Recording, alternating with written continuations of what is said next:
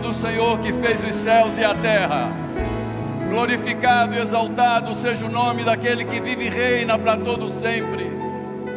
O Senhor é bom, seu amor dura para sempre, e a sua fidelidade é de uma geração a outra geração.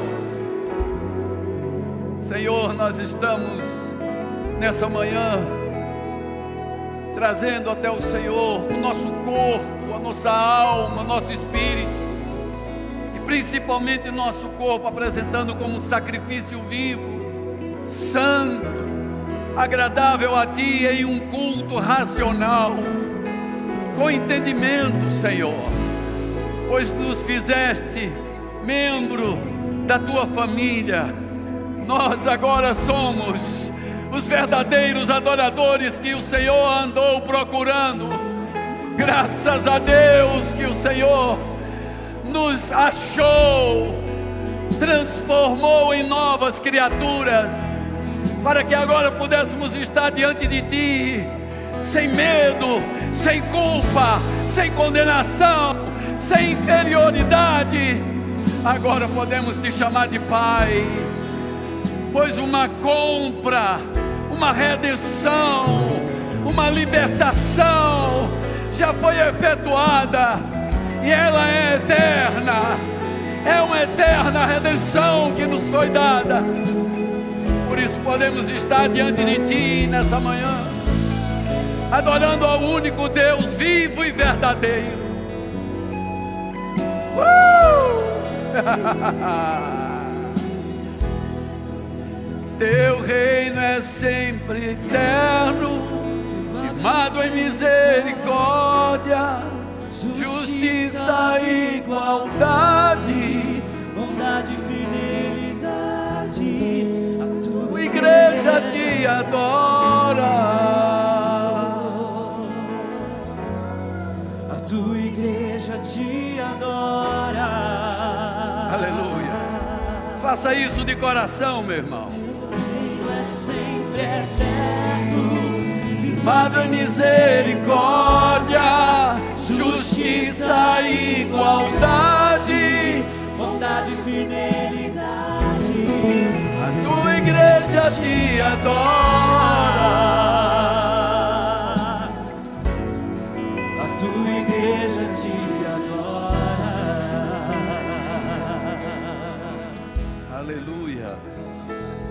Deus maravilhoso.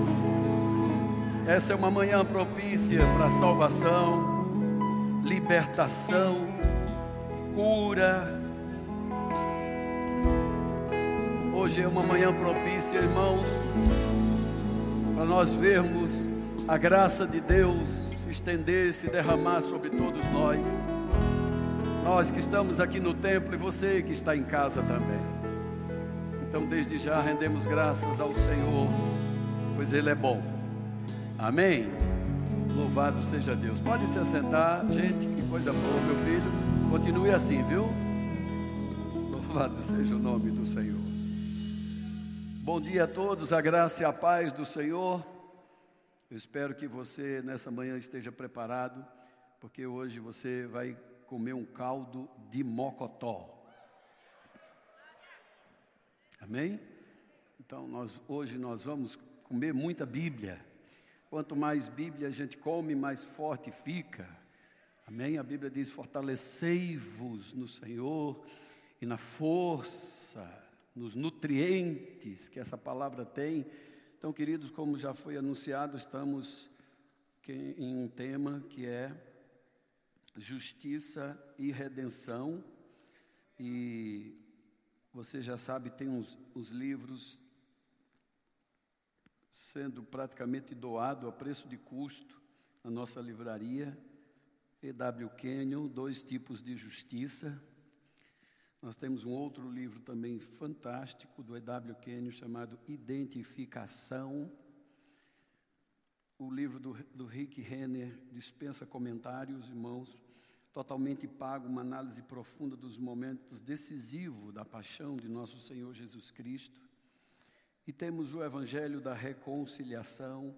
Muitos cristãos nem sabem que tem esse ministério. Mas se você ler esse livro, você vai descobrir que você é um ministro de Deus. Não importa se você tenha feito rema, um curso teológico ou não. Se você nasceu de novo, você já está habilitado para testemunhar desse reino no qual você entra quando você nasce de novo. E Kenneth Rega ainda nos presenteia com o precioso sangue de Jesus. Amém, queridos? Eu, nessa manhã, eu quero transmitir a todos vocês a mensagem que é de Deus, é a palavra de Deus, e eu já adianto para você que vai fazer o rema o ano que vem, você vai receber um material como esse aqui, eu fiz questão de trazer hoje, uma apostila maravilhosa, um material didático de excelente qualidade, e sobre essa matéria de justiça de Deus, você terá pelo menos umas 14 horas de aula. E normalmente, irmãos, as pessoas que vêm para a escola, o Rema, elas são transformadas pelo conhecimento. Revelação normalmente vai trazer revolução. Então elas são impactadas, e eu digo a você que ainda está aí pensando, faço ou não faço, eu digo a você que faça logo, faça sua matrícula, prepare-se, porque Deus quer acrescentar muito a você. Então, a respeito do tema de justiça, irmãos, nós temos muito a falar, porque, afinal de contas, justiça é o tema central de toda a Bíblia. Infelizmente, é pouco falado e raramente tão bem explicado. Mas nessa manhã nós vamos ter uma, uma porção, pelo menos, do que seja esse assunto de justiça, que é tão importante. Por que é tão importante nós estudarmos, aprendermos sobre justiça? Primeiramente, porque justiça, irmãos, é uma posição ideal diante de Deus. Você que é cristão, você sabe muito bem que quando Adão pecou, ele perdeu a comunhão com Deus, portanto, ele perdeu uma posição que ele tinha. Ele podia estar diante de Deus sem medo, sem culpa, sem condenação, sem inferioridade. Mas todas estas coisas, elas vieram para o homem e, consequentemente, isso passou a todos os homens, porque todos pecaram e foram destituídos daquela glória que Adão, no princípio, estava revestido. Salmo 8 diz claramente para nós que Adão, ele era revestido de glória e de honra aquela glória foi tirada, aquela comunhão foi tirada e, consequentemente, o medo entrou no ser humano. O ser humano se sentiu, a partir do pecado, inferior, indigno, incapaz. Basta você ler os primeiros três capítulos da sua Bíblia de, em Gênesis e você verá o homem que, a quem Deus autoridade para governar o mundo depois do pecado, agora ele tinha medo até mesmo da voz de Deus, o convite de Deus era pavoroso para ele. Ele se via agora não como alguém revestido de glória, de honra, de majestade, ele se via nu, inferior, incapaz de vir até a presença de Deus, por mais que ele construísse para si vestes, mas aquelas vestes não dava para ele uma paz, uma harmonia, não trazia mais comunhão para ele. Sabe, irmãos, aquelas vestes de que Adão construiu representa todas as religiões. As religiões, elas querem mostrar as obras dos homens, querem mostrar o que o homem é capaz de fazer para apresentar diante de Deus. Mas a Bíblia diz que todas as nossas obras, fora a redenção de Cristo Jesus, para Deus é como um trapo de imundície, é algo que para Deus cheira mal. Deus não aceita, irmãos, que o homem ele queira, ou pelo menos tente entrar no céu à força. Você conhece a história da Torre de Babel? a, a Deus tinha dado a ordem para os homens se espalharem, mas eles disseram: não, vinde, vamos nos unir, vamos nos juntar num único lugar e vamos construir para nós uma cidade e depois uma torre, e nós vamos entrar no céu. Era como se dissesse assim: Deus vai ter que nos engolir. Mas a palavra de Deus mostra claramente, irmãos, que o que os homens construíam era apenas barro. Eles fizeram tijolos bonitos, cozeram bem, ficou bem firminho, mas era puro barro. Então toda religião, irmão, diante da obra magnífica, do plano perfeito de Deus desde a eternidade, é puro barro isso se dissolve, se destrói com o tempo, irmão, desaparece, e o homem, infelizmente, tem sofrido desde o tempo da queda de Adão com isso, procurando meios, artifícios, ele se penitencia, ele faz muita penitência, ele, ele sofre, ele paga preço, ele jejuma demais, ele sobe monte desce vale, enfim, é muita coisa querendo agradar a Deus, mas se nós olhássemos para a Bíblia, nós deveríamos entender entender, irmão, que a justiça de Deus, ela não, é, nós não a merecemos porque fazemos alguma coisa. A Bíblia diz os que recebem abundância da graça, e isso é pela fé, também receberão um presente chamado dom da justiça. Não é o que fazemos, irmãos, é o como nós reconhecemos o que foi feito por nós. E quando você reconhece isso, então, meu filho, então, olha, é maravilhoso, porque realmente presente que vale a pena é esse, quando eu e você não merecemos. É, é assim que Deus opera, quando nenhum de nós merecíamos, pois a Bíblia diz: aonde havia abundado o pecado, superabunda a graça de Deus, o favor de Deus, a bondade de Deus, o amor de Deus.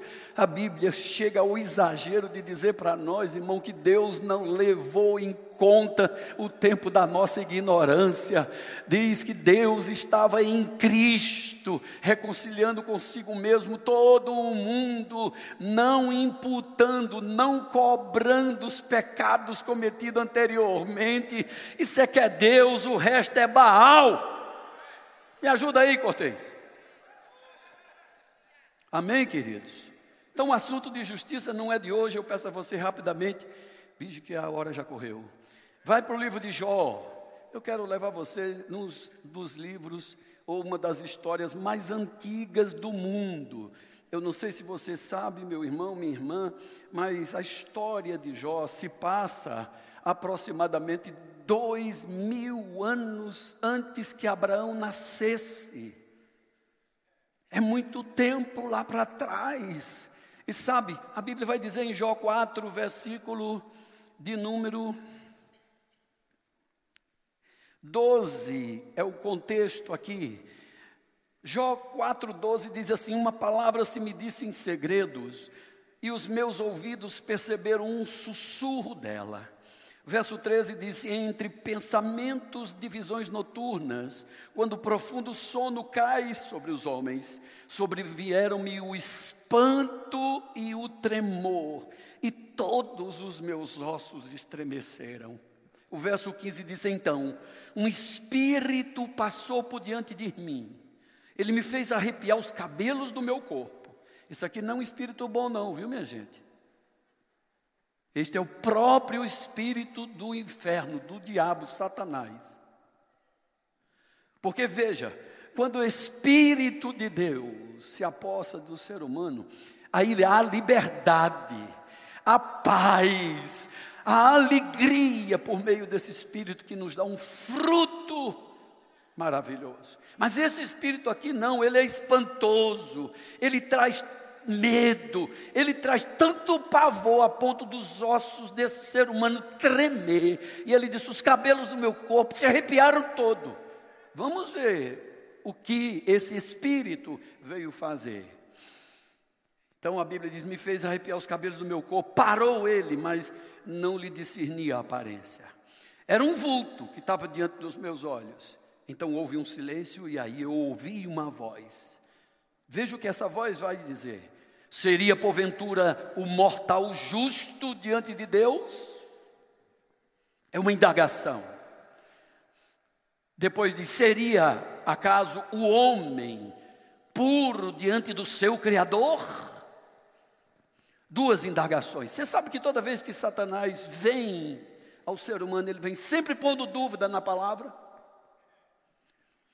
O diabo veio a Eva e disse: Como foi que Deus disse? Vocês não podem comer. Isso mexeu com a cabeça dela a ponto dela não saber mais como responder. Jesus sai das águas, batizado por João Batista, Deus grita dos céus: É meu filho, é meu amado, tenho prazer nele, ouçam ele. 40 dias e 40 noites se passam. Lá no deserto, quando a fome aperta, Satanás se apresenta e diz: Como é, tu és filho? 40 dias e 40 noites, meu filho. Tinha ficado no juízo do cão. Ele é filho, como o primeiro Adão é filho? Deixa eu saber mesmo se ele é filho. E a primeira coisa que o diabo vem fazer é por dúvida. Se tu é filho. É sempre assim. Aqui é Satanás falando, esse espírito. Ele diz: seria por acaso o mortal justo diante de Deus? Por acaso o homem puro diante do seu Criador? E olha a acusação do infeliz agora no verso 18. Eis que Deus não confia nos seus servos, e aos seus próprios anjos ele atribui imperfeições. Esse é o fazedor de fake news, viu, meu filho? Criador de fake news. A agência de Satanás que faz fake news é aqui, maneco. Amém? Começou aqui. Dois mil anos antes de Abraão existir, já existia, já existia uma agência de fake news. Aí o verso 19 ele diz assim: Bom, se Deus não confia nos seus servos, não, até os anjos dele, ele, ele acha imperfeito, ele considera imperfeito, quanto mais aqueles que habitam em casas de barro, cujo fundamento é só no pó e são esmagados como uma traça. Eles nascem de manhã, mas à tarde são destruídos. Eles perecem para sempre, sem que disso se faça caso. Porque se lhes cortar o fio da vida, eles morrem, nem atinge a sabedoria. É um infeliz mesmo, não é não? Sabe, irmãos, que essa mensagem do diabo, ela vem na mente do ser humano de lá até aqui. Quantos já são os que nasceram de novo, mas ainda se acham indignos, incapazes? Eu não posso, não dá para mim. Ore por mim, apóstolo Maneco. Cristão já nascido de novo. Mas sabe por quê, irmãos? Porque em muitos dos nossos púlpitos nas escolas teológicas se prega mais sobre pecado, mas não se prega sobre a solução do pecado. Cristo já liquidou com a fatura do pecado, irmãos. A Bíblia é bem claro, Colossenses capítulo 2, verso 14 diz que Cristo cancelou, rasgou, aleluia! tornou nulo o escrito de dívida que era contra nós. Este escrito de dívida constava de ordenanças: faça, não faça, vista, se não vista, corte, não corte, use, não use. E Paulo disse: essas ordenanças nos eram prejudiciais, porque nos induzia a fazer ou deixar de fazer alguma coisa para agradar a Deus. E a gente esquece, irmão, que não é o que a gente faz, é o que ele já fez que vai nos levar para a eternidade. É o que ele já fez, irmão, que nos coloca de novo nessa posição de justo, justificado. Isso, meu filho, me ajuda aí. No final de dou uma garrafa de água mineral, pelo menos. Olha, achou engraçado, meu filho. Jó 9. Capítulo 9 de Jó, rapidinho, só para tu ter ideia. Eu não vou ler tudo que tem no livro de Jó. Quantas vezes esse espírito maldito, maligno, vem atormentar os seres humanos. Jó 9, verso 2, ele diz, ele diz assim: Na verdade eu sei que é assim mesmo. Porque como pode o homem ser justo para com Deus? Se quiser contender com ele, nenhuma de mil coisas lhe poderá responder. É de muito tempo, irmão, que os homens têm procurado se achegar a Deus. Jó 25. Rápidos, por favor, querido. Jó 25. Aqui um moço chamado Bildade, Bildade, ele, a Bíblia diz que ele nega que o homem possa se justificar diante de Deus.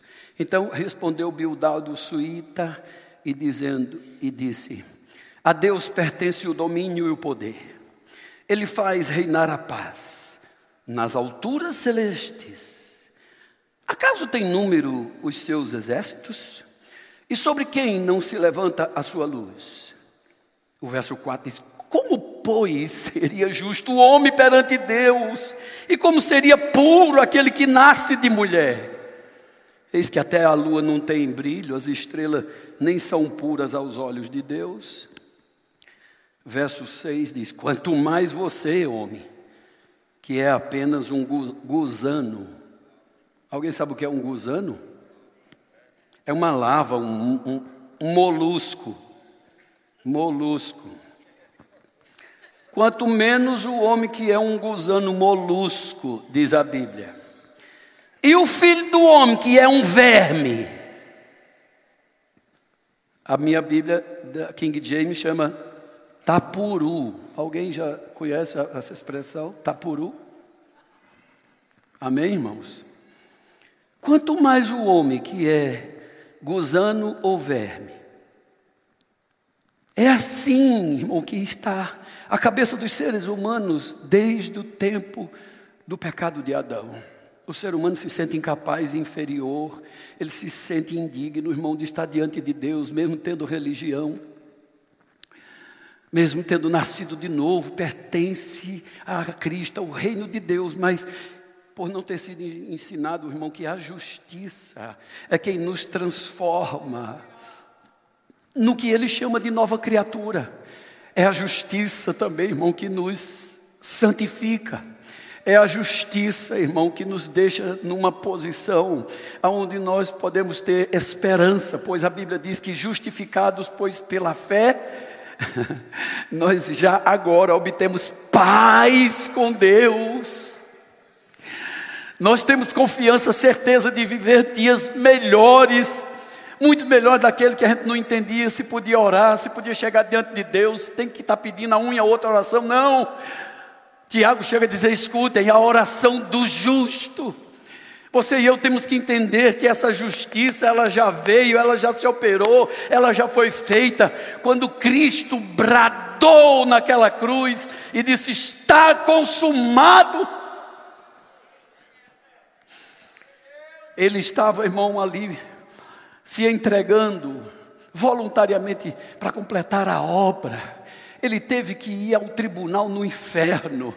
Ele passou lá três dias, irmãos. E quando a justiça de Deus foi operada lá, Deus o exaltou soberanamente, Deus o restituiu a ele a vida no espírito, pois a Bíblia diz que ele é o primogênito dentre os mortos.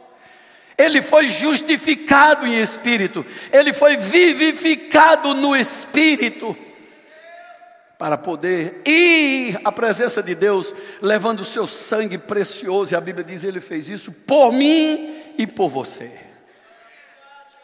Ele não tinha pecado, mas ele se deixou ser pecado, feito pecado.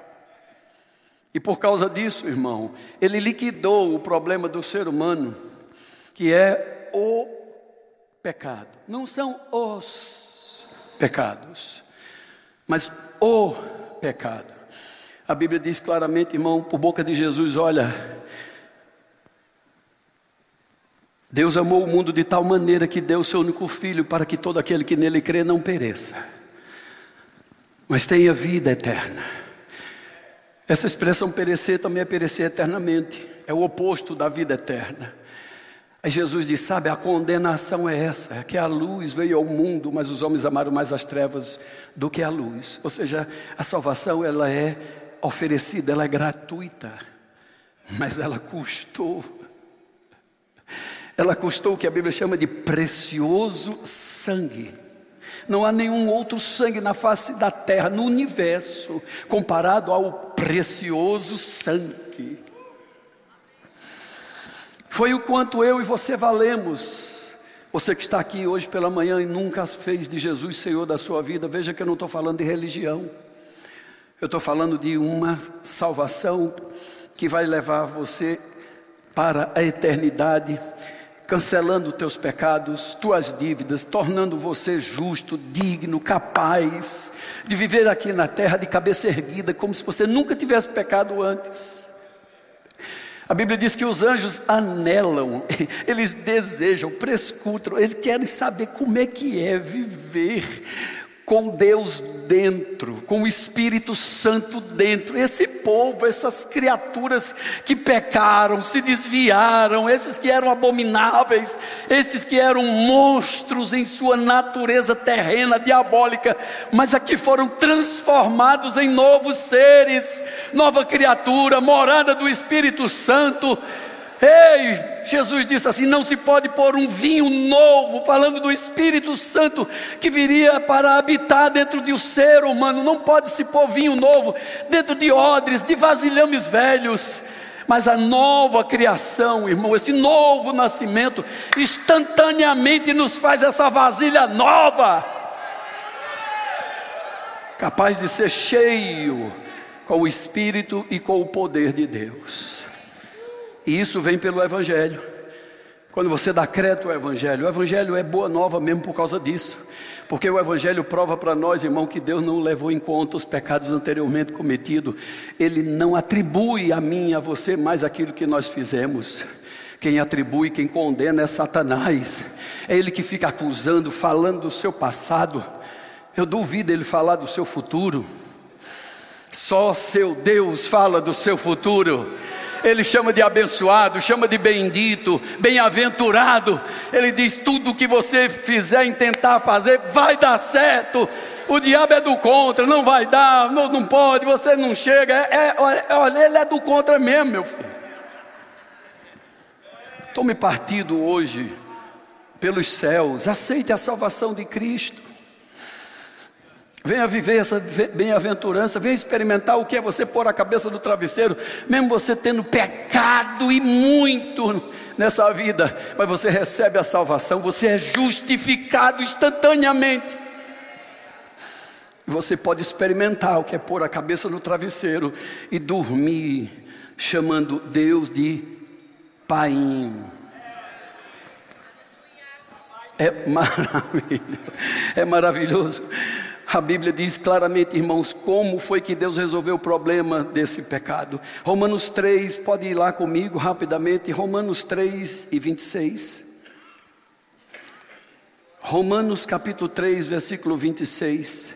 Olha que coisa fantástica. Romanos 3, verso 21 é o contexto. O pessoal da mídia vai me matar, mas tudo bem.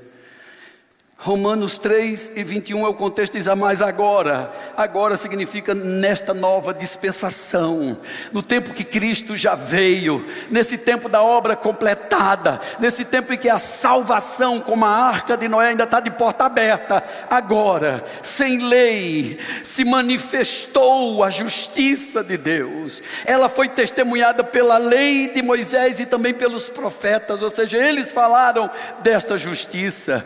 Verso 22: essa justiça é de Deus, ela é mediante a fé em Jesus Cristo ou na obra dele, ela é para todos. Mas a Bíblia diz assim: e elas vêm sobre todos os que creem. É para todos, irmão, mas ela vai operar poderosamente nos que creem porque não há distinção, pois todos pecaram, são carentes da glória de Deus. Não para aí, verso 24 diz: Mas são justificados gratuitamente, 0800 de grátis, como diz os americanos, free, uh, aleluia.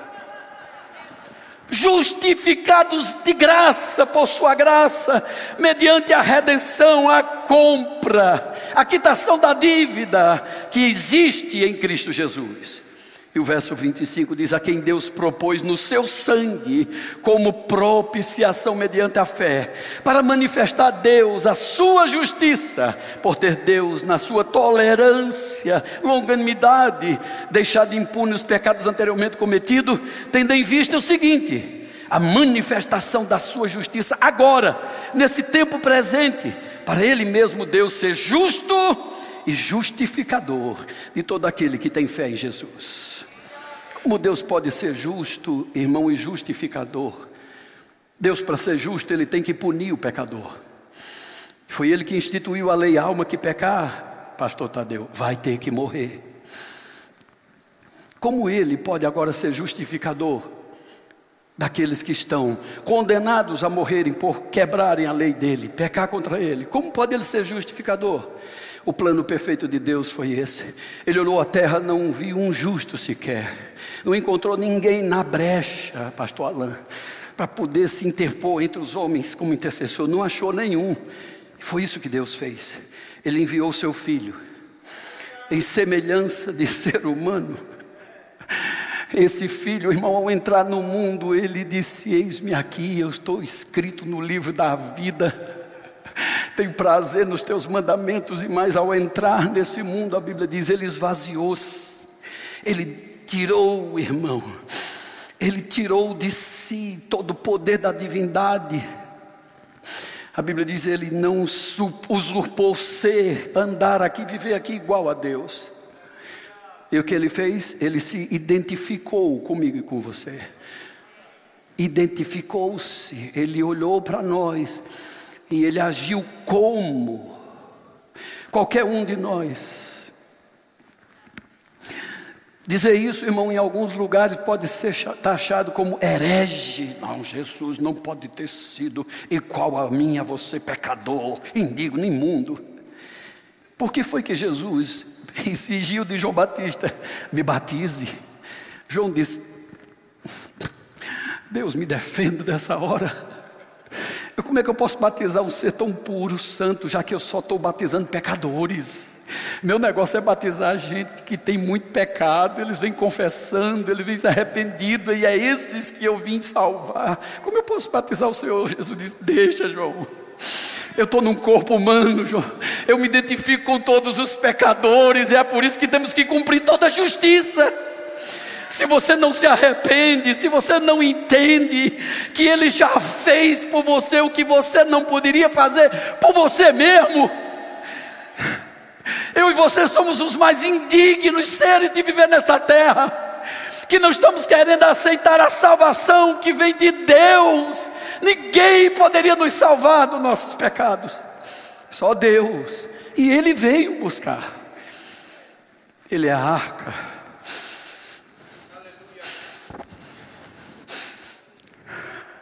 Ele veio nos buscar, irmão. E você só temos que crer, eu e você só temos que nos agarrar nessa tábua de salvação. E ao fazer isso, tchum, justiça chega para você. Você é justificado como? Primeiro, porque o Filho de Deus se identificou comigo e com você. E segundo, irmão, que ele aceitou receber o, uh, o que todo ser humano merecia receber. Não só um título, irmão, mas receber em si mesmo Jesus a condição de todo pecador. Malditos mas a Bíblia diz: Ele se fez maldito no nosso lugar, Ele se entregou. A cena que eu lembro é do filme de Mel Gibson. Jesus já está todo chicotado, rebentado do alto da cabeça até o calcanhar. E aí ele vem quase que se engatinhando em cima daquela cruz, e os soldados olhando abismados para ele, ele deita-se nela. Ele se deita nela, ele se entrega.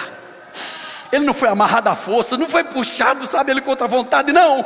Ele se entrega, todo rasgado, todo moído, dilacerado, cheio de doenças e de enfermidades já. E ele, aqui, vai, o último cravo, pá! Aleluia. Não existe prova de amor maior do que essa, disse o próprio Senhor, do que alguém dar a sua vida pelos seus amigos. Ó como ele chama nós, pecadores, natureza do diabo. Jesus disse em João 8,44: Vocês que não reconhecem que são pecadores, vocês são filhos do diabo. Vocês têm desejo em satisfazer a vontade dele. Mas nós temos religião, nós somos da religião de Abraão.